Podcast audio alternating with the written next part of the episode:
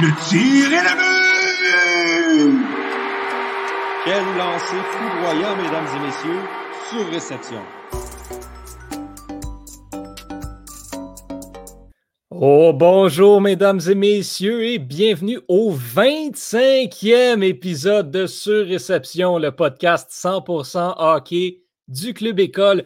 Je suis Johan Carrière et je serai, comme toujours, rejoint aujourd'hui par Jérémy Labrie, Antonin Martinovitch et Victor Desilets. Messieurs, 25, 25, on peut dire 25 ans, un peu, 25 épisodes, 25 semaines, dites ça comme vous voulez. 25 euh, épisodes de surréception, ça se célèbre. Et, euh, ben, c'est grâce à vous aussi à la maison qui, euh, qui nous écoutez semaine après semaine qu'on continue. Sans vos interactions, ben, ce serait plate, puis on le ferait peut-être pas sur réception. donc, on salue au passage tous ceux et celles qui nous écoutent en direct sur Facebook, Twitter ou YouTube et ceux et celles qui vont nous, nous écouter en rediffusé par la suite. Messieurs, ça va bien aujourd'hui? Très bien, très bien. Bon, on ah les ballons derrière lui. c'est vrai, ça ressemble à ça, hein, son, arrière-plan. Mais euh, aujourd'hui, pour célébrer ce 25e épisode, on a, euh, on a décidé d'y aller avec un, petit spécial. Euh, on a un quiz qui a pour thème le numéro 25. Et ben, on invite tout le monde à la maison à participer également au quiz. Donc, on a, j'ai sept questions que j'ai préparées qui sont quand même assez difficiles, je vous l'accorde, que je vais poser aux trois autres membres de l'équipe. Et vous, à la maison, dans les commentaires, vous pouvez répondre aussi pour le fun dans la, dans la section commentaires.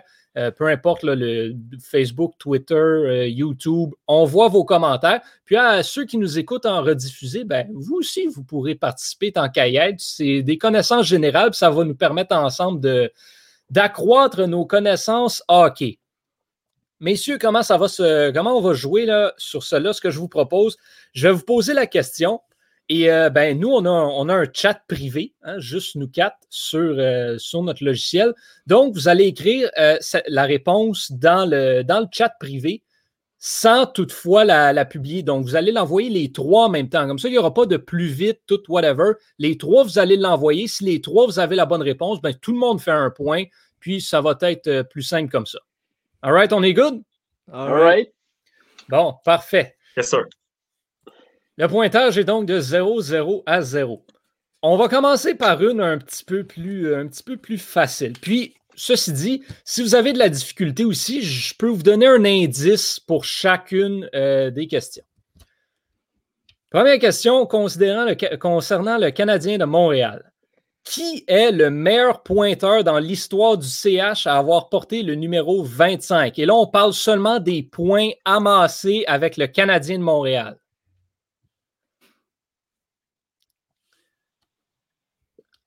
On a une réponse de Jérémy, on a une réponse de Victor. Euh, Antonin, euh, Antonin est gelé, je pense. Hein?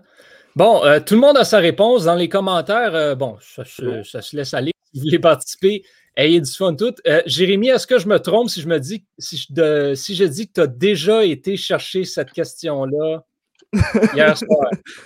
Ben, je peux, je peux te dire que j'ai juste regardé qui étaient les grands joueurs qui portaient le numéro 25 parce que c'était sûr que tu m'apposerais. Et voilà. Donc, donc euh, Victor et Antonin ont répondu Vincent Danfous. Jérémy a répondu Jacques Lemaire. La bonne réponse est Jacques Lemaire avec 853 points. Même si Vincent Danfous a ramassé plus de points dans sa carrière, il en a ramassé moins avec le Canadien que euh, Jacques Lemaire, qui lui a passé toute sa carrière avec Montréal. Ça fait une question euh, de fait pour cela. On en a une concernant la Ligue nationale au grand complet maintenant. En 1993, la LNH a rajouté deux équipes, donc la 25e franchise et la 26e franchise. Donc, pour deux points, nommez les deux franchises qui se sont rajoutées à la Ligue en 93. Ça se peut que. Euh. Ça se peut qu'on cherche un petit peu dans, dans celle-là. Antonin a envoyé sa réponse. Des choix intéressants. C'est pas payé. Pourquoi pas? Hein? Euh, J'ai pas l'impression qu'il est intéressant, c'est euh, positif. Euh. Oh, Et on a, on a la réponse de Jérémy aussi. Jérémy qui est quand même ah, des, des choix, des choix pas pires aussi. Là. Un des deux qui, euh, qui aurait du sens, qui pourrait avoir du sens. Et Victor qui est allé. Donc, on a, on a toutes les réponses de tout le monde. Antonin qui va avec le Wild et les Capitals. Jérémy avec les Blue Jackets et les Sharks. Victor avec les Devils et les Sharks. Eh bien, messieurs, aucun de vous deux ne fera de point. aucun de vous trois ne fera de point, malheureusement. Point, Euh, point, point, point, point. La 25e et la 26e franchise de la LNH parmi les équipes actives en ce moment, les Panthers de la Floride et les Mighty Ducks d'Anaheim. Ouf. Ah, Oh, ok. Donc, le score demeure toujours Victor 0, Jérémy 1, Anthony, Anton- Anthony, oui, Antonin 0. Ils sont sharp. Et encore une question pour euh, deux points. Qui est le joueur ayant ramassé le plus de points dans la saison durant laquelle il avait 25 ans? Est-ce que vous comprenez la question? Ouais. Donc, le joueur de 25 ans qui a ramassé le plus de points ever en une saison et combien de points est-ce qu'il a ramassé aussi? Ça, je vais donner un point à la personne qui va être le plus proche du chiffre. Parce que le nom, ben, je dirais rien. Ok. Antonin est allé de sa réponse. Réponse qui, bon, si, euh, si je vous donnais l'année, ça aurait beaucoup de sens. Jérémy aussi a une réponse. Ah. On, on- on dit des chiffres n'importe quoi, ça n'a pas de sens. Ah, c'est- c'est assez intéressant. Bon, donc, euh, Antonin dit Mario le mieux, 196 points. Jérémy dit Wayne Gretzky, 174. Et Victor dit Wayne Gretzky, 197. La bonne réponse est bien sûr Wayne Gretzky. C'était en 1986-1987. Il a amassé 183 points. Oh! Donc- la claque. Donc, euh, Jérémy qui score deux points, Victor qui en ramasse quand même un. Euh, bon, cette année-là, les Oilers d'Edmonton étaient assez bien ferrés. Ils avaient Wayne Gretzky, premier pointeur, Yari Curie, deuxième pointeur, et Marc Messier, troisième pointeur à égalité avec le mieux. Ils ont bien sûr remporté la Coupe Stanley. Pas trop épais, pareil. Ouais, intéressant, intéressant. Donc, euh, Jérémy qui accentue son avance 3-0 à 0. Ça ressemble un petit peu au score de. Hey, j'ai pas Ah, Victor a pour un. Gretzky. Victor a un. Ah, c'est Hey. vrai, il y a un. Ah non, donne-y pas de points, je veux pas être le seul avec zéro. Ah, c'est- Victor, c'est pas- parce que c'est moi qui crée les points dans les bannières, fait que. Le gars, il se donne la victoire. là. OK. Catégorie repêchage maintenant. Qui a été le 25e choix au total lors du repêchage de la Ligue nationale en 2020? Donc, le dernier, celui qu'on a couvert, qui était le 25e choix au total. Je peux vous donner un indice, il a été repêché par l'Avalanche du Colorado. Ah, Pas son nom? Oh. On a une réponse de Victor. facile. Ah, Victor, beau, euh, beau chandail du Rocket aussi, je n'avais pas remarqué. Tu as l'air d'un t'as l'air d'un membre du staff. J'ai l'air d'un. Euh, Bon. La, la question maintenant, c'est Victor a envoyé sa réponse dans le chat avant les deux autres. Puis Jérémy est-ce que vous le saviez pour vrai? C'est ça la question. La réponse est donc Justin Baron, effectivement, je le donne à Victor. Ouais, moi, avec je donne la victoire, je m'en allais écrire Ça- Louis Leblanc. On a juste écrit Justin Baron quand Victor a écrit Justin Baron. Bon, donc on va donner le point à Victor, pas aux deux autres, euh, pas aux deux autres toutefois. Donc, euh, c'est remontée. 3-2-0. Antonin qui peut toutefois se rattraper avec euh, encore trois questions à faire. Let's go. Toujours dans la catégorie repêchage. Assez, fait assez intéressant d'ailleurs que j'ai découvert en faisant mes recherches. En 1995, Marc Denis était repêché 25e au total. Quelle équipe l'a repêché?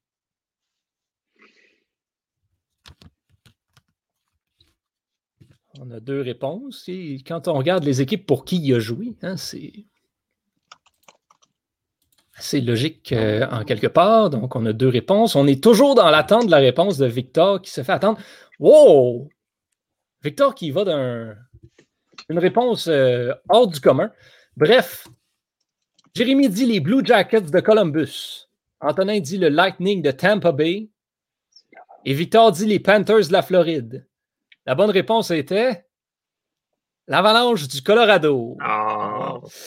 Désolé, Ah. Est-ce que les Blue Jackets étaient dans la ligue en 95? C'est ce que je me suis demandé, en fait. en Non. C'est ça, c'est en 2000, là,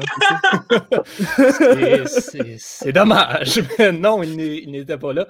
Euh, non, exactement. là, mais Marc Denis, qui a quand même pas joué beaucoup de matchs avec l'Avalanche, mais qui a été repêché par eux quand même. Là, on y va. On va tester vos connaissances sur le sport en général.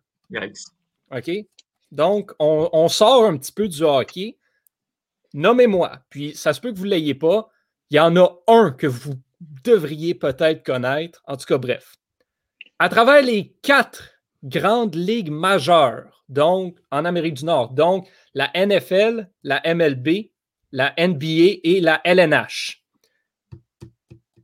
On a, il il y a huit joueurs qui ont porté le numéro 25 à travers ces quatre ligues-là qui ont vu leur numéro être retiré.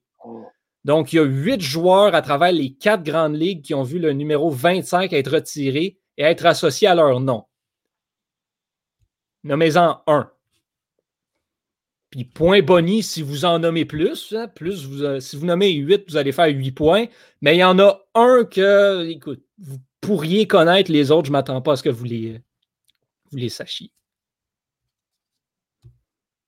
Ça risque d'être euh, intéressant. Je peux vous donner un, un indice, il y a un, un gros nom du baseball qui, euh, qui portait. Et Victor l'a eu. Euh, Ouais. Félicitations. Donc, euh, Jérémy dit Joe Newendike. Antonin, Cy Young, Joe Newendike, Barry M- Melrose. Et Victor dit Barry Bonds. Ben, Victor marque un point. Barry Bonds a vu son numéro être, être retiré. Euh, les autres, ben non, euh, il n'y en a pas. Il y en a en fait aucun dans la LNH et aucun Wow. dans la NFL. Fait intéressant. Wow. Il y en a trois dans la MLB et les cinq autres sont dans la NBA. Et fait intéressant aussi, si vous voulez, parmi euh, ceux-là, il y en a quatre des huit qui ont été intronisés au temple de la renommée de leur sport respectif. On a une égalité et j'ai la pire question pour briser cette égalité-là parce que c'est une question impossible. OK? On, on va faire un genre de wager. S'il y a quelqu'un dans les commentaires aussi qui réussit à avoir euh, cette réponse-là, ou un de vous trois là, je vais y transférer 50 OK? 50! On, Wow. on- on va Ok, miser ok. 50 pour cette question-là. Écrivez dans les commentaires, là. Sans l'aide de Google, Amazon ou whatever. OK? En 1957-1958, il y a un joueur qui a marqué exactement 25 buts. Nommez-le. Pour les Canadiens de Montréal ou dans, Non, dans la LNH. Ah, il va falloir dire ce qu'Antonin a écrit dans les commentaires. Non, on ne n'aura pas la réponse d'Antonin. Attends, c'est en quelle année? 1957-1958. Ah, ouais. Marqué C'est- exactement. Il y a un seul joueur qui a marqué marqué 25 Il y a buts. un joueur qui a. c'est- pas le meilleur, c'est pas le joueur qui a marqué le plus de buts, mais il y a un joueur qui a marqué 25 buts exactement. Quand Y a un tu indice dis- ou. euh, Quand tu dis Newfie, est-ce que tu veux dire Newsy par, Ouais, tu par dire hasard? Newsy. Euh, oui. Newfie Lalonde. Newfield. Victor qui Euh, dit donc Newsy Lalonde. Je, je, je- faudrait juste que j'aille voir de quoi, juste pour, euh, pour m'intéresser, hein, parce que. Il va aller voir le sol de son compte check. Ouais, c'est ça. Non, mais quand même, en tout cas, non, je, voulais aller voir si Newsy Lalonde était décédé en 1957. non, il est décédé en 70. Euh, bon, donc, Antonin dit Elmer Lack, puis Jérémy dit essentiellement rien. hein. c'est long de. C'est long de. d'une personne dans ma famille qui a joué trois matchs dans la Ligue nationale ah, S'il a marqué 25 buts en trois matchs, on le félicite. La bonne réponse était Jerry Topazzini. Oh Seigneur. Ah, vous saviez c'était qui? Hein? Voyons donc. Oui, monsieur. Ouais, très connu. Là. Et yo, Jerry, ton bon rapin, Jerry Topacini. Et Oh boy, hein? Jerry Topatini qui a joué euh, pendant qui a joué quand même le 783 matchs euh, en carrière, sa saison de 25 buts et sa meilleure saison en carrière avec les Bruins de Boston. Mm. C'est pas rien. Et euh, bon, ben donc, on, a une, on a une égalité entre Victor et Jérémy, 3 à 3.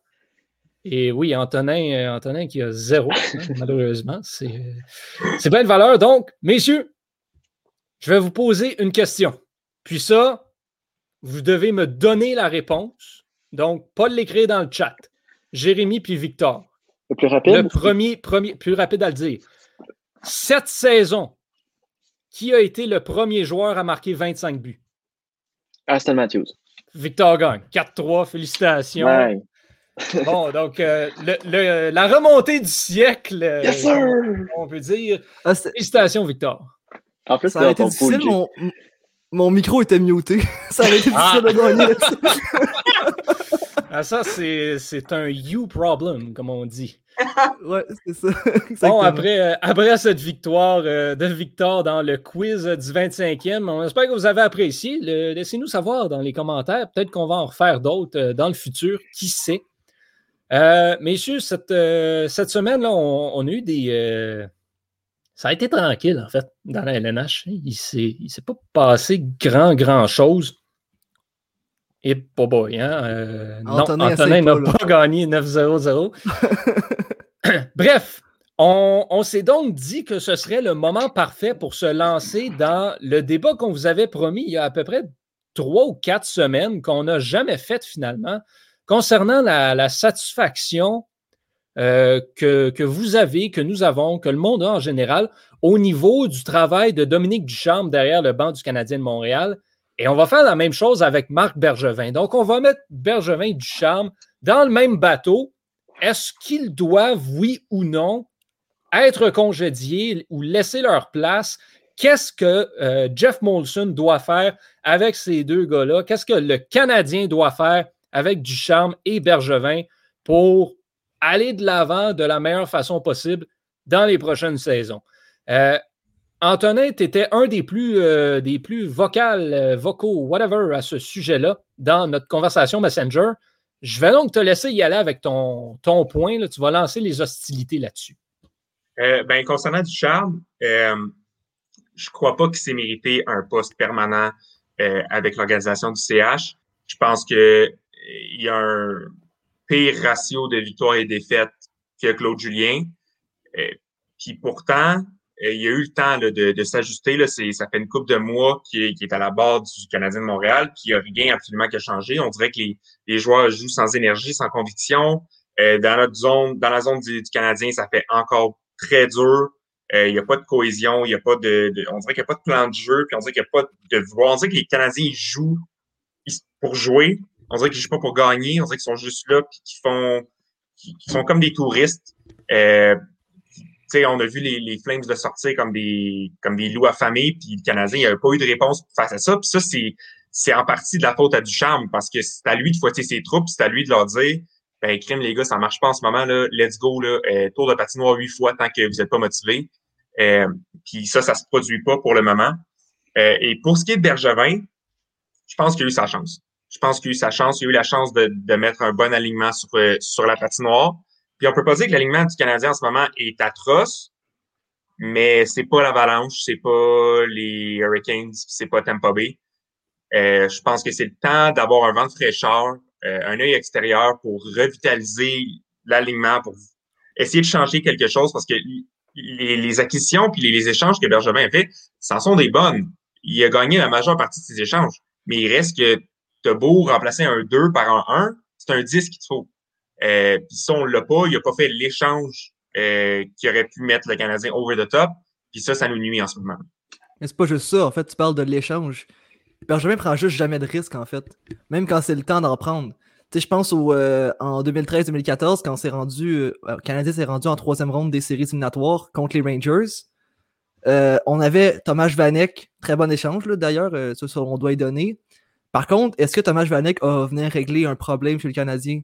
Euh, je suis Oui. pas certain. Je, ben, je- probablement, oui, qu'il il apportait un aide intéressante sur la ligne de Dernay et, et Pacioretty, mais est-ce qu'il venait combler tous les problèmes du Canadien? C'est plus ça que je veux dire.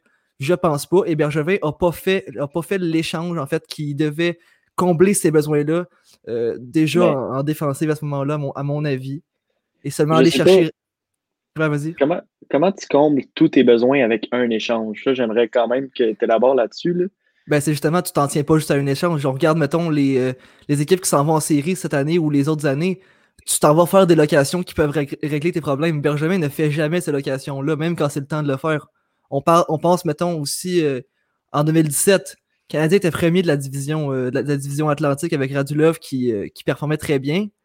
Mais Bergevin n'est allé chercher que Dwight King et Steve Ott qui n'ont comblé aucun besoin vraiment. Là. Steve Ott, c'était là pour gagner des mises au jeu. Tu avais déjà Plekanec à ce moment-là. Et Dwight King, Dwight King pardon, qui était un fantôme sur la glace complètement.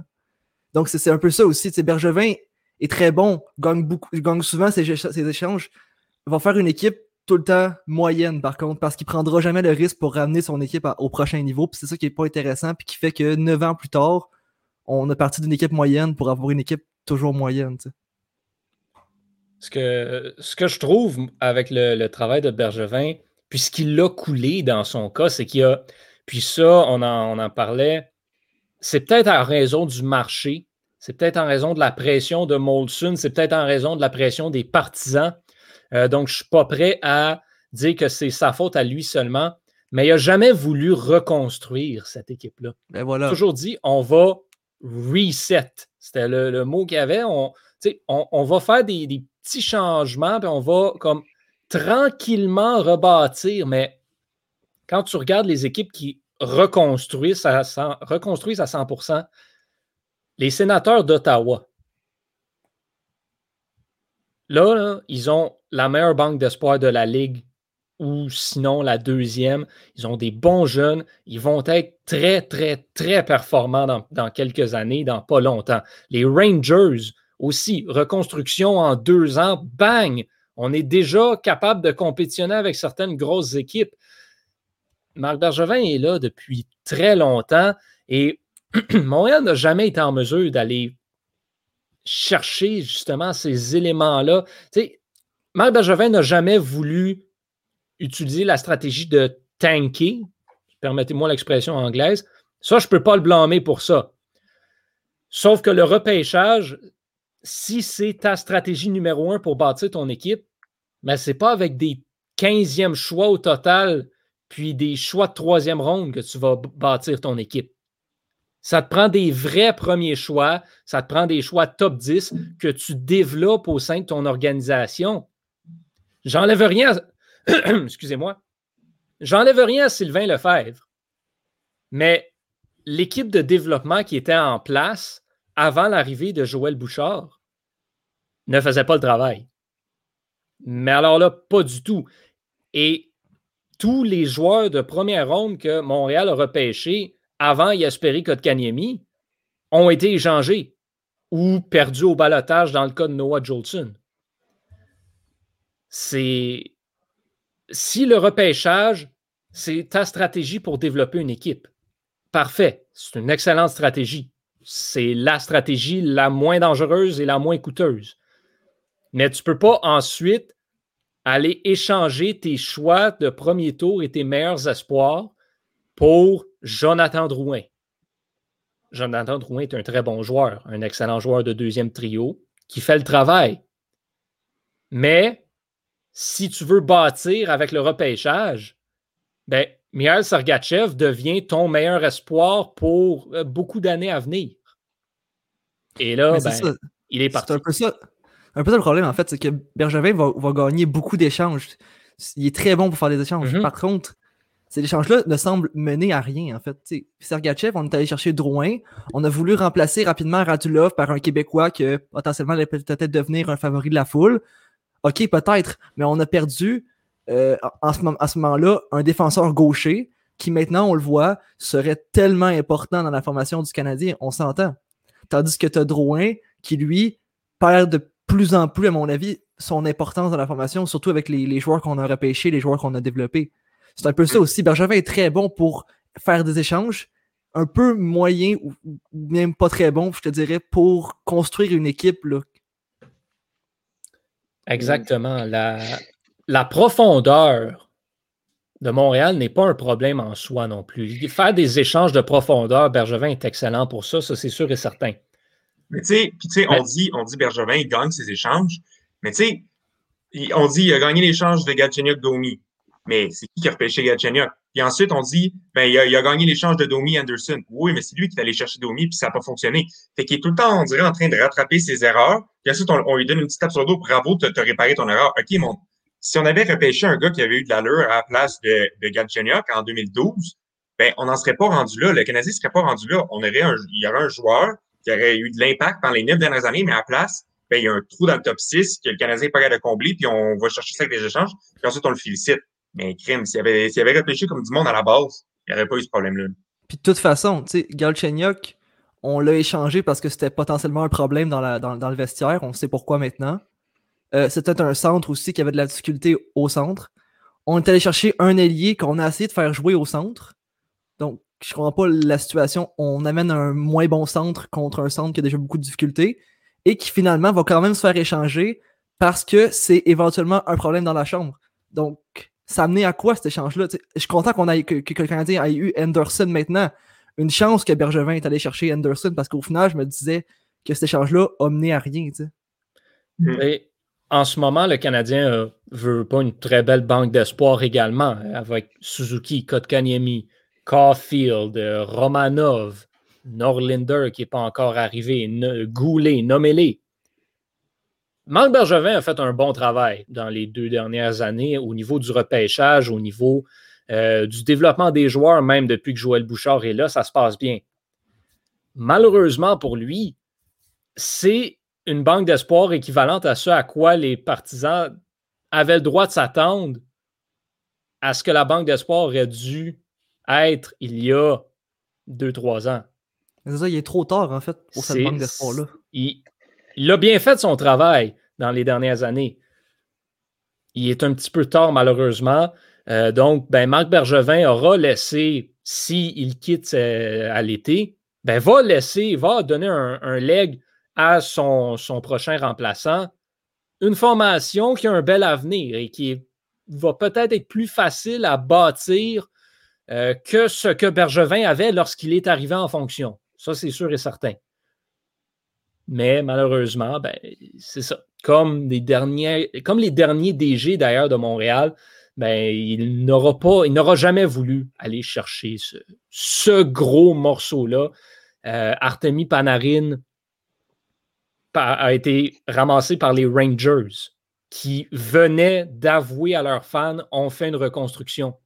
Donc, c'est pas parce que tu fais une reconstruction complète et totale que tu vas pas attirer des gros noms. Oui, mais c'est pas toutes les années qu'il y a un Artemi Panarin sur le marché, ou c'est pas toutes les années où, quand tu repêches dans le top 3, il y a des Mitch Marner, il y a des Leon Saddle encore disponibles au top 3. Je trouve qu'il y a tellement beaucoup d'impondérables dans votre Puis là, la façon que je vois ça, c'est que le Canadien de Montréal, ça a été sur 9 ans un gros travail d'équipe qui, selon moi, n'est pas satisfaisant. Par contre, c'est comme quand tu fais un travail d'équipe à l'école, puis toi, tu fais une vraiment bonne partie, puis tous tes coéquipiers chient dans la pelle. Tu te ramasses avec un C- pour le travail d'ensemble, mais toi, tu as fait une super bonne partie. Moi, le travail de Marc Bergevin, j'ai beaucoup aimé ce que j'ai vu. Puis là, on parle d'échéancier, puis de dire 9 ans, c'est trop long. Mais regardez le club avec le, qui a hérité. Là. Il y mhm. avait Price dans son prime, Souban dans son prime, Patrick dans son prime. Ça, moi, je pense que c'est pas impardonnable, mais c'est vraiment dommage d'avoir gaspillé mhm. les plus belles années de ce noyau-là. Par contre, il n'y avait rien autour. Le meilleur espoir du Canadien, c'était quoi? C'était Greg Patrin. Je veux dire, là, aujourd'hui, on parle de, de, probablement 5, 6 espoirs défenseurs gauchers qui pourraient aspirer à avoir une carrière dans la Ligue nationale juste pour le Canadien de Montréal. Marc Bergevin a toujours été capable d'adresser les, problèmes tant qu'à moi. Euh, il, manquait, de la, la, l'année dernière. Qu'est-ce qu'il a fait cet été? Il est allé chercher pour un gros attaquant qui marque, qui a signé Toffoli. Année après année, je sens que Marc Bergevin voulait ou veut laisser une chance à son équipe de gagner. Il fait les acquisitions pour rendre son équipe meilleure. Puis, je trouve ça euh, facile de le critiquer quand c'est pas lui, puis là, on va revenir sur Dominique Ducharme, parce qu'à la fin de la journée, c'est pas Marc Bergevin qui met la rondelle dans le filet, c'est pas Marc Bergevin qui décide que Shea Weber joue 22 minutes. C'est sûr. Il, est, vulnérable aux décisions de son entraîneur. Là, ça me fait remonter sur Dominique Ducharme. J'étais particulièrement un de ceux qui étaient très enthousiastes à l'embauche de Dominique Ducharme. Euh, je le suis pas mal moins. Euh, on dirait qu'il n'assume pas ses responsabilités. Je veux dire, Eric Stahl, qu'est-ce qu'il fait encore dans l'alignement? Je veux dire, ça prend pas euh, un, ça, ça, prend pas un génie là, pour voir que le jeu d'Eric Stahl est complètement anémique ces temps-ci.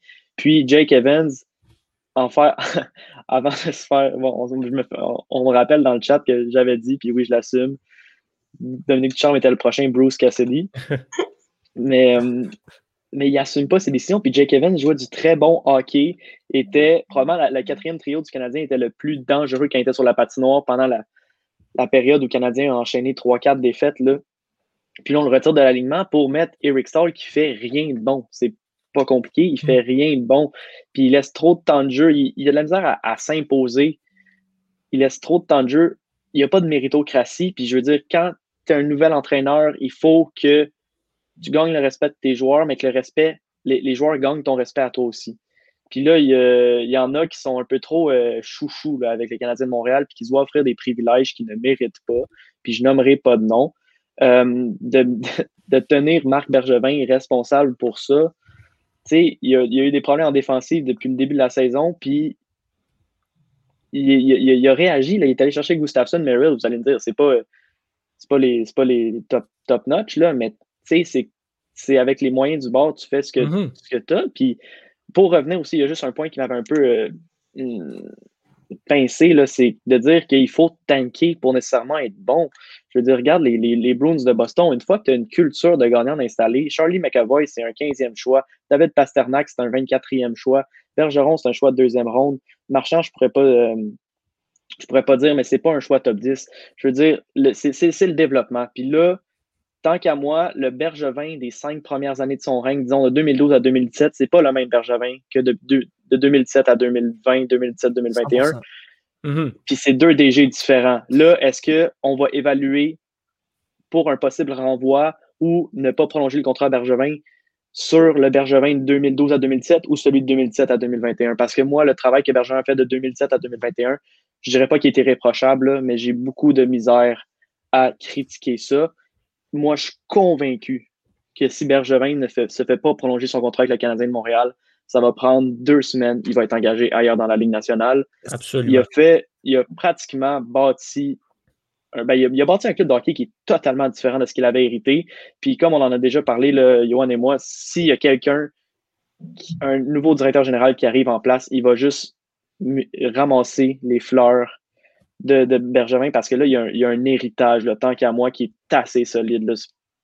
Sauf que, tu sais, je suis totalement d'accord avec ce que tu dis. Puis, tu sais, le, seul point que, que j'irais dire pour un peu venir renchérir ce que je disais tantôt par rapport à euh, trop peu, trop tard. tu disais, ah, le Canadien avait des problèmes à marquer des buts. Il est allé chercher mm-hmm. Toffoli, il est allé chercher Anderson. Sauf que ça fait cinq ans, six ans que le Canadien a de la misère à marquer des buts, puis que c'est Carey Price qui fait toute la job, puis que le Canadien remporte ses matchs 2-1, 3-1, 1-0, parce que Price fait tout le travail. Ça fait, ça date pas d'hier. Et bien, lancez-moi des roches par rapport à Nick Suzuki et Esperi Kotkaniemi, mais depuis que Marc Bergevin est arrivé en poste, Montréal n'a pas de premier centre et n'en a toujours pas. Parce que Suzuki et Kotkaniemi ne sont pas encore des premiers centres. Ils vont peut-être l'être dans deux ans. En ce moment, ils ne le sont pas. D'où le point que je dis que Nick Suzuki et Kotkaniemi, ça aurait été le fun que le Canadien ait des joueurs comme ça il y a trois ans pour qu'aujourd'hui, ce soit des vrais premiers centres. Hmm. Mais si je peux me permettre aussi, tu dis que quand tu fais un travail d'équipe, tu fais tout le travail, mais que le reste, tu chie au final. Mais ça reste que la différence entre un travail d'équipe, c'est que c'est pas toi qui as décidé qui étaient tes, coéquipiers, tu sais, mettons. Tu Bergevin, lui, a engagé ses coéquipiers dans cette histoire-là, a engagé Dominique Ducharme, a engagé Claude Julien, a engagé Michel Terrien, a engagé Sylvain Lefebvre. C'est tous ceux qui ont développé ces joueurs. de garder Trevor Timmins aussi. C'est un, point, un point important tous ceux qui ont mal fait, c'est lui qui les a engagés puis, ou a décidé de les garder. Donc, c'est ça qu'il faut prendre en compte aussi. Il n'y a pas que l'équipe qui met sur la glace, il y a l'équipe qui entoure cette équipe-là aussi. Moi, je voulais, je, voulais, je voulais renchérir sur Dominique Ducharme, euh, puis le fait qu'on a parlé de méritocratie. Je, je, ne, je ne comprends pas comment il gère son alignement. Euh, je veux dire, je pense que c'est le seul entraîneur-chef dans la ligue qui roule ses quatre lignes, peu importe ce qui se passe. Je veux dire, Toffoli là, a été notre meilleur joueur sur la patinoire. On s'entend dans la victoire euh, de 2-1 contre les Flames euh, hier. Il a joué combien de temps? 15-55. Comment ça, ton meilleur joueur joue 15-55? Joel Armia a joué un foutu bon match. Il était partout sur la patinoire, a été très efficace. Il a joué combien de temps? 14 minutes. Pendant ce temps-là, Dano, il n'a pas fait grand-chose, a joué 19 minutes, ou près de 19 minutes. Puis Corey Perry, qui a encore joué un solide match, a joué 12 minutes. Fait que soit il s'entête à faire jouer les joueurs qui ne donnent rien, ou soit il veut pas faire jouer les joueurs qui donnent grand-chose, mais tu peux pas faire rouler tes quatre lignes constamment. Tu, donnes du temps de jeu à ceux qui t'en donnent plus. Mais overall, je, excuse-moi, Johan, deux secondes, là. Si je peux, tu si on se rend compte maintenant, on parle de Bergevin, on parle de Ducharme. Dans le marché montréalais, tu peux juste pas mettre des gens avec ces postes aussi hauts-là qui n'ont pas d'expérience dans la LNH ou très peu. Bergevin avait un an d'expérience comme assistant DG quand ils sont allés le chercher. Dominique Ducharme avait deux ans comme assistant, si je ne me trompe pas. Il y a tellement de pression, pression des fans, pression de la haute direction qui veut une équipe tout le temps compétitive.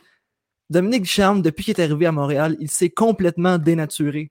Je, je, sais pas le Dominique Ducharme que je voyais avec les Mooseheads. C'est pas le Dominique Ducharme que je voyais avec l'équipe Canada qui mettait ses jeunes de l'avant, puis que quand qui faisait un système de méritocratie comme on veut depuis un petit, bout de temps, c'est Dominique Duchamp qui est rendu un peu la marionnette de Marc Bergevin qui dit quoi faire. C'est exactement le point que je disais au début quand euh, Claude Julien été renvoyé. Moi, je disais, Dominique Duchamp n'est pas prêt pour assumer le rôle d'un entraîneur-chef de la Ligue nationale de hockey. Pourquoi? Ben, c'est pas compliqué. Il a fait deux ans, oui, comme adjoint, mais il n'a pas eu d'expérience d'entraîneur-chef pro. La majorité des entraîneurs-chefs qui arrivent ont été entraîneurs-chefs dans la Ligue nationale, dans la Ligue américaine avant, ont été entraîneurs-chefs un petit peu partout. Ils ont de l'expérience pro. Ça, ça ne s'achète pas, cette expérience-là. Il faut que tu ailles faire euh, faire tes classes dans la Ligue américaine. Il faut que tu fasses tes classes comme adjoint pendant longtemps, longtemps. Même Kirk Muller, on a vu quand il, était adjoint avec le Canadien, quand il est allé entraîneur-chef aux Hurricanes de la Caroline, ça s'est mal passé de son côté. Il faut de l'expérience comme avec les jeunes. Tu dois les développer. Puis, Dominique Duchamp ne peut pas compter non plus sur euh, des entraîneurs adjoints avec énormément d'expérience. Alex Burrows est entraîneur depuis l'année dernière. Donc, c'est tout ça qui fait que pour moi, il n'était simplement pas prêt. COVID oblige, il n'y avait pas vraiment d'autres bonnes options. Donc, je pense que c'était une bonne idée de lui donner la chance. On donnait la chance au coureur, on va voir ce qui arrive. Malheureusement, ce n'était pas concluant. Il va devoir retourner faire ses classes et Montréal se doit, selon moi, de regarder ailleurs pour euh, l'année prochaine. Même chose pour Bergevin. À Montréal, les fans mettent énormément de pression. Les propriétaires mettent énormément de pression. Ça te prend un directeur général qui sait ce qu'il fait, qui a l'expérience et qui va pouvoir asseoir son point et dire Je fais ça parce que je sais que c'est la bonne chose à faire. Mais encore là, le problème, c'est que le Canadien semble être la seule équipe qui engage des francophones. Ben, parce il, y en a, il y en a très peu aux, hautes positions dans d'autres équipes. Là. à Montréal, on voit ce que ça donne. À Montréal, ça te prend un Québécois. Il est là le problème aussi, c'est que les partisans vont refuser d'avoir un entraîneur qui ne parle pas français et un DG qui ne parle pas français. Un entraîneur-chef qui parle français, qui est québécois, qui a de l'expérience, écoutez, il y en aurait un. Il y en a un candidat qui peut être intéressant, mais encore une fois, il n'y a pas d'expérience dans la LNH. C'est Benoît Groux. Benoît Groux a de l'expérience de la Ligue américaine. Il n'y pas d'expérience dans la LNH, par contre. Donc là, qu'est-ce que tu veux? Au niveau des DG, Julien Brisebois, il ne perdra pas sa job. Dale Talon, il parle français, mais est-ce qu'on veut Dale Talon à Montréal? Est-ce que c'est un upgrade de Marc Bergevin? Je pense pas non plus.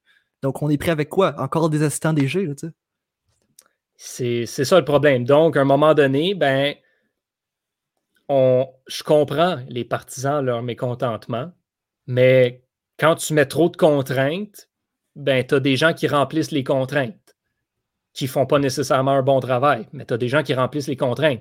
Fait que là, faut balancer qu'est-ce qui est mieux entre avoir un francophone ou avoir quelqu'un qui fait la job pour de vrai.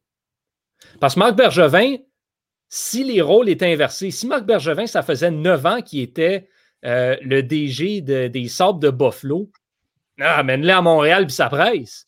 Comme Victor disait, Marc Bergevin va se trouver une place facilement. C'est pour ça que je pense que malgré notre débat, Marc Bergevin va rester à Montréal. Ben, c'est la seule option. Moi, je ne serais, pas surpris. Puis honnêtement, je serais correct avec ça aussi. Parce que je considère, comme Victor a dit, que là, ça fait trois ans qu'il agit comme un DG expérimenté. Il n'agit plus comme un DG recru. Moi, ce que je demande pour un directeur général, c'est d'être proactif. Puis c'est, c'est peut-être une des meilleures qualités de Marc Bergevin. Il est tout le temps en train de négocier, tout le temps en train de chercher à améliorer son équipe, puis il n'a pas peur de, de peser sur la gâchette. Ce n'est pas, pas peser sur la gâchette du bazooka, c'est peut-être juste un petit, un petit code 45, là, des, des petites transactions. Là. Mais il n'a pas peur d'être proactif, puis il veut toujours aider son équipe.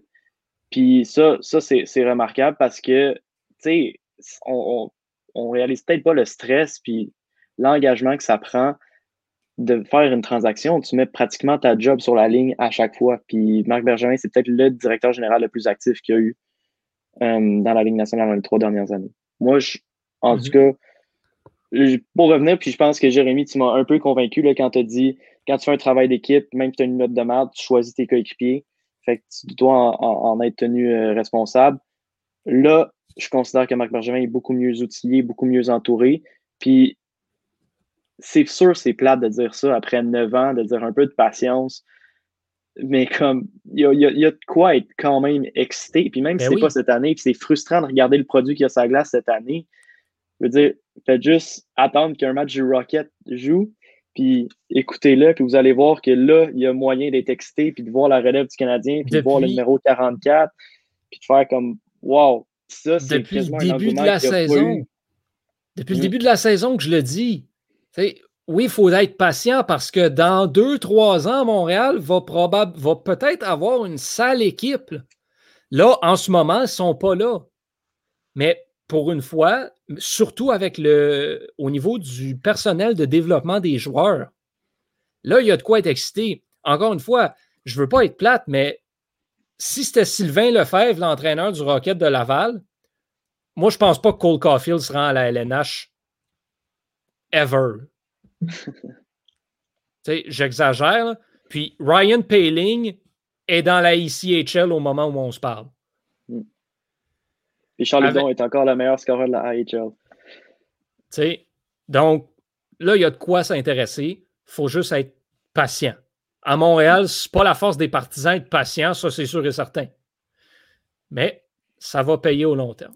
Ben, ça ne l'est pas, puis ça l'est encore moins quand ça fait 9 ans aussi qu'on est patient. Là, Ben, il y en a qui vont dire ça fait depuis 93 qu'on est patient. Ben, après ça, tu définis la notion de patience. Parlant de patience. 31 équipes dans la Ligue. Hein. Il y a une coupe qui se gagne par année. comme on l'a dit, en 93, là, juste après que le Canadien ait remporté la Coupe, la LNH a ajouté la 25e équipe. Aujourd'hui, ils sont à 32 là, à, la, partie de l'année prochaine. C'est pas la même ligue. Un autre débat à avoir, ça serait est-ce qu'une équipe canadienne peut gagner la Coupe dans les circonstances euh, avec les impôts et tout ça? Ça sera pour un autre épisode, à mon avis. Ah, mais j'aime. Sais-tu, j'aime le, j'aime le point que euh, Louis-Philippe apporte. Bergevin, c'est comme un joueur. En ce moment, il rentre dans son prime. Ah, j'aime ça. J'aime pas ça. Mais euh, oui, son petit problème, c'est qu'il construit son équipe autour du gardien de but. Je pense qu'il a compris qu'il fallait plus qu'il fasse ça, mais il a quand même donné 10,5 millions à son gardien. Bon. Mm. Euh, parlant de patience, parlant euh, d'attendre, euh, une chance que les partisans du Canadien ne sont pas des partisans des sénateurs parce que ben, ils sont trop impatients pour ça. Mais les sénateurs se bâtissent une bonne banque d'espoir intéressante. Et un des noms qui, qui est à surveiller, c'est Shane Pinto, qui effectuera ses débuts dans la Ligue nationale cet après-midi face au Canadien de Montréal, finaliste au trophée O.B. Baker cette année. Une belle carrière dans la NCAA.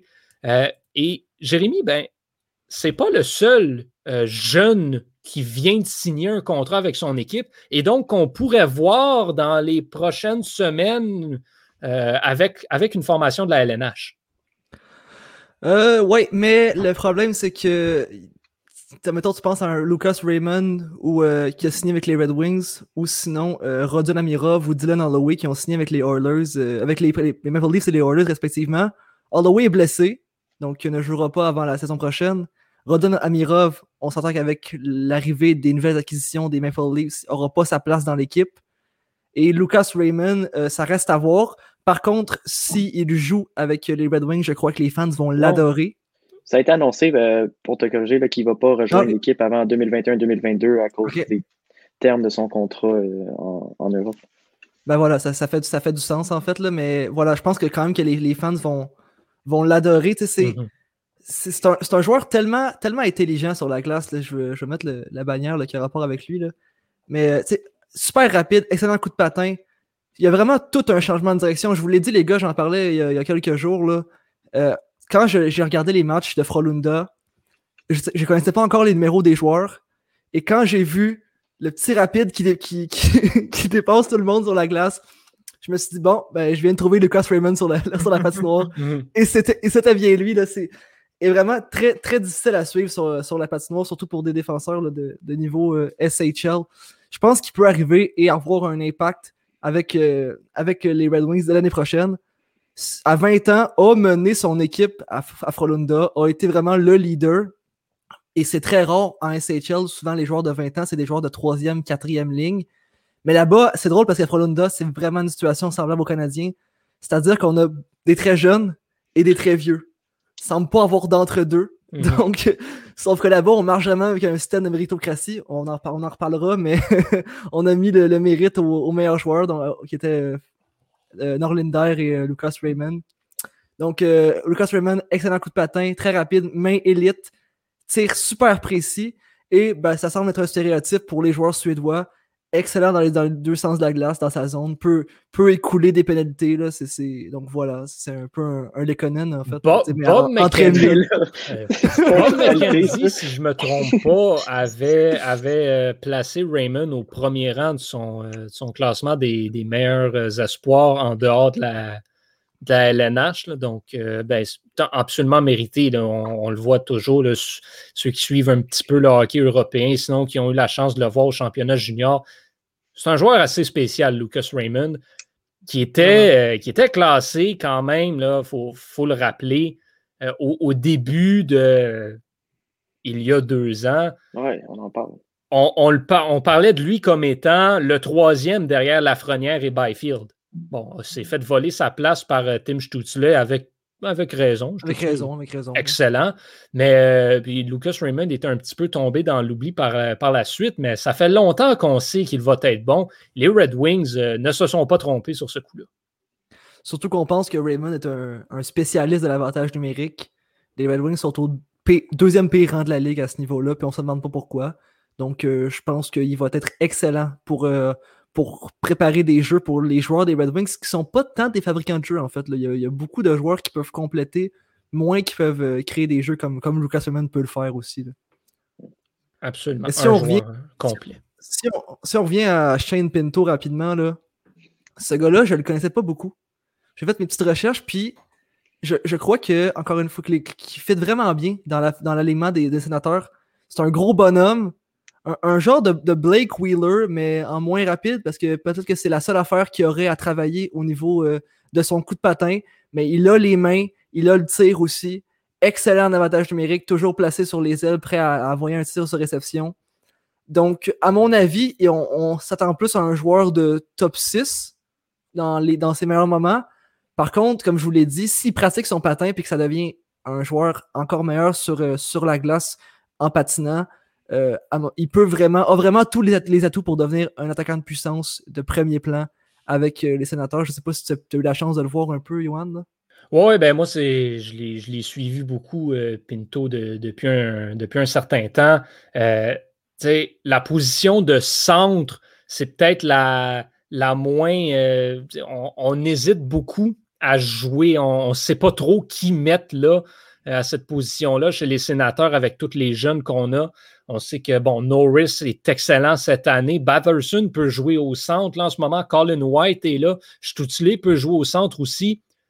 Je pense que Shane Pinto, vraiment, Kachuk peut jouer au centre aussi, mais performe très bien sur les ailes. Je pense que Pinto va vraiment venir solidifier cette position de deuxième centre-là.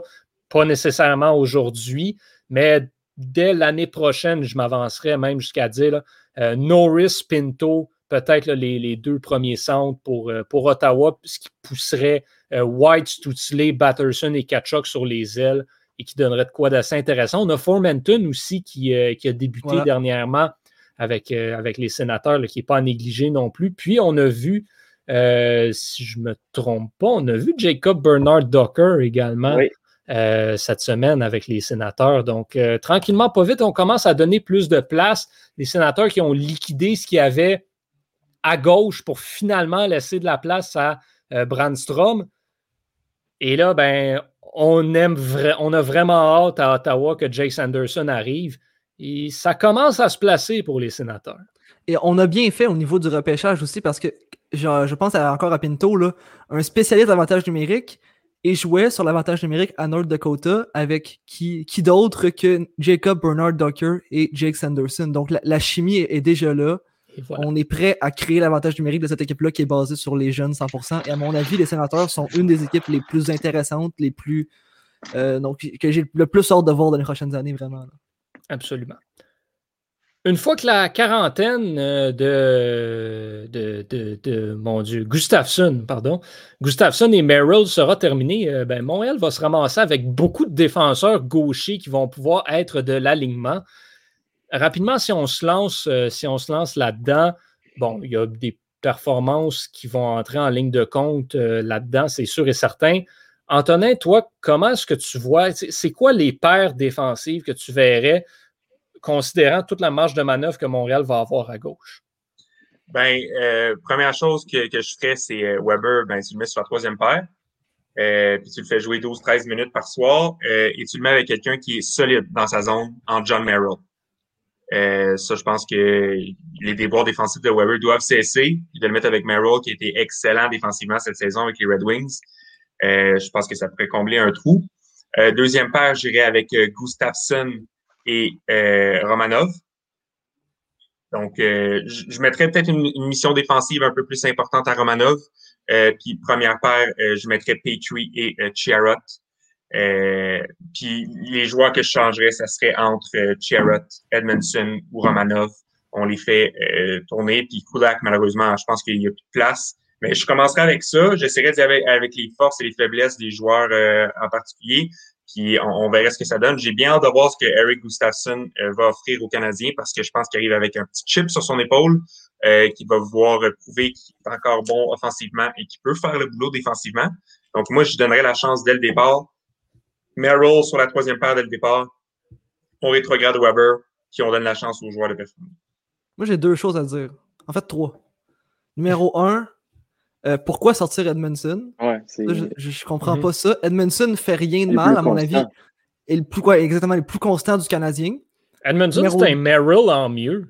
Ben ouais, 100%. 100%. Ben, D'abord, vous le mettez où, Edmondson? Avec ben, en plus de Merrill. Moi, je rentre pas Merrill dans l'alignement, personnellement. Moi, je tu, sors, tu sors Kulak. Non, tu sors Kulak, tu sors Kulak, mais. Puis, deuxièmement, ce que je voulais dire aussi, c'est que Gustafsson avec Romanov, euh, ça va gaspiller l'aspect mobile de Romanov parce que Gustafsson va faire les montées en attaque. Romanov va être prêt à rester tout le temps en défense. Tu veux pas vraiment ça pour euh, le style de jeu que Romanov joue, même s'il est capable de le faire. je pense que ça serait un peu gaspillé.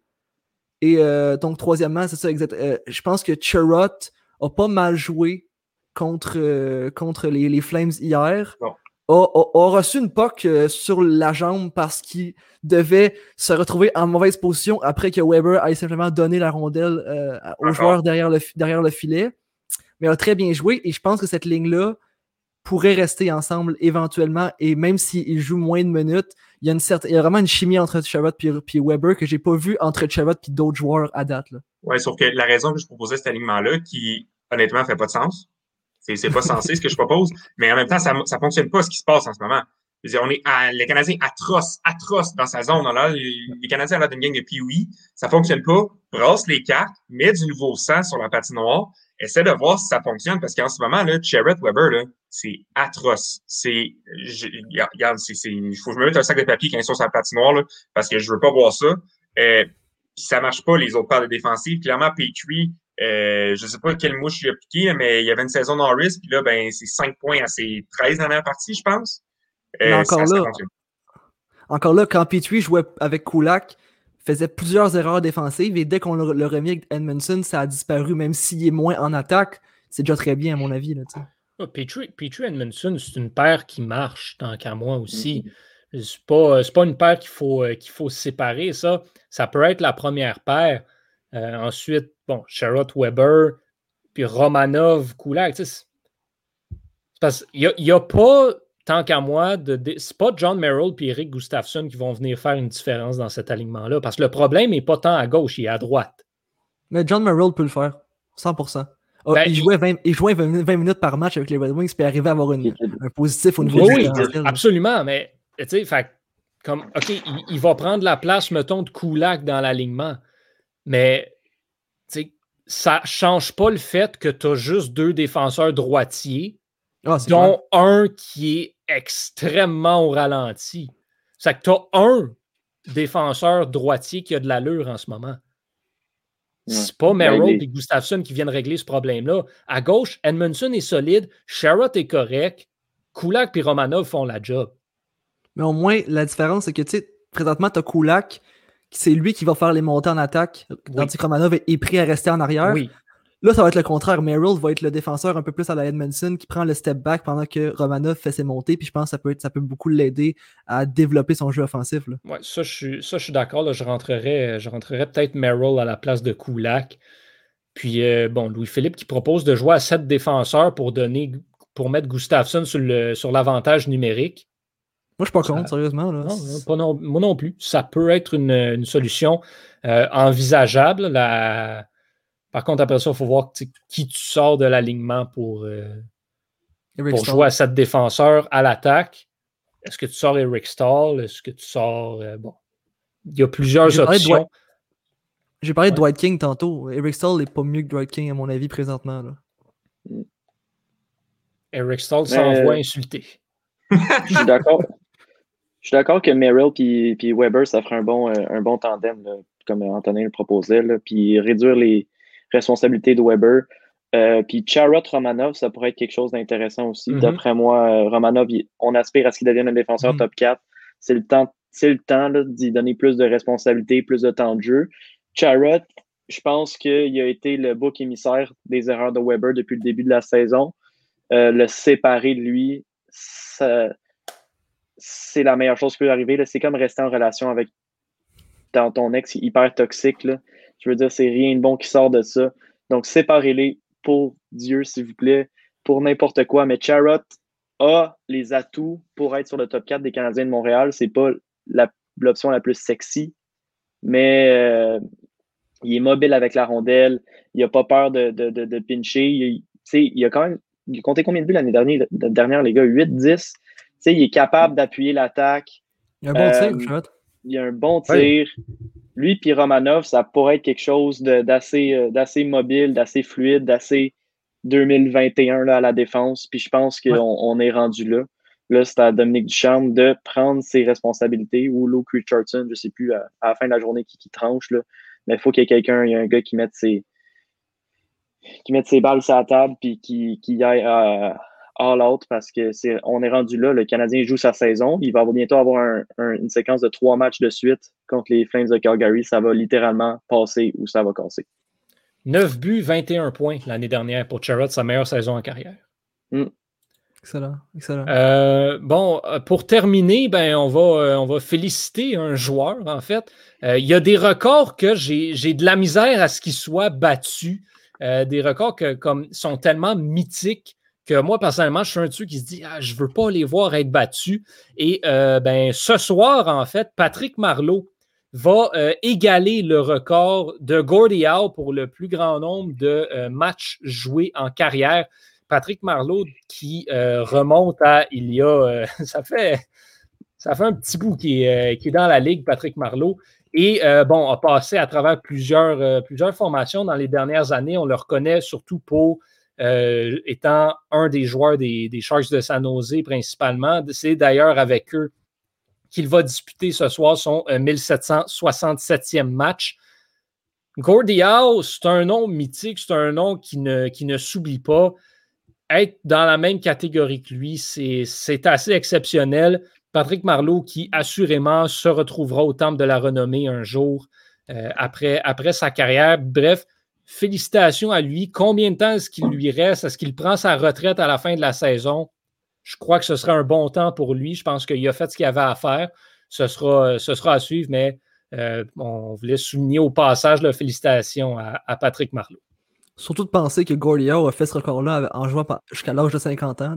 Bon, il faut, mettre en contexte, par contre, qu'il n'a pas joué jusqu'à 50 ans, mais il a joué à 50 ans. Oui, c'est ça, il a joué à 50 ans, pareil. Parce que Gordio a quand même joué dans euh, la, la, WHA aussi. C'est vrai. Donc, il y a des matchs qui ne comptent pas.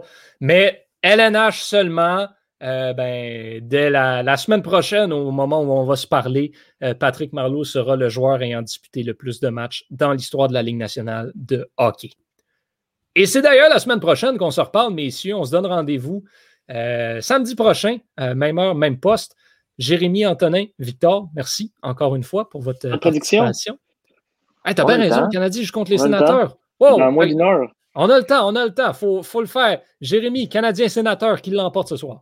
Euh, cet euh, après-midi. Canadien, je ne sais pas qui a été nommé pour être dans les buts, mais si c'est Price, je vais dire 4-0. C'est Price. Ouais, je vais dire 4-0. Nice. moi aussi, je vais avec une victoire euh, des Canadiens de Montréal. Je vais avec un 4-1. 4-1, Victor. 5-4, sénateur. Oh! Attention! Je vais y aller aussi avec les sénateurs d'Ottawa. Je vais dire un 3-2. Les, les sénateurs Ça va être une game de, sont dans la tête de Price. Bah, Price, Price, il, a été blessé. Qu'est-ce que tu veux? Il faut qu'il se remette dedans. Mm. Oui. Ce sera, ce sera à suivre. On verra comment nos prédictions évoluent. À la maison, merci de nous avoir suivis cette semaine au nom de toute l'équipe. Je suis Yohan Carrière et je vous donne rendez-vous la semaine prochaine pour le 26e épisode de Sur Réception.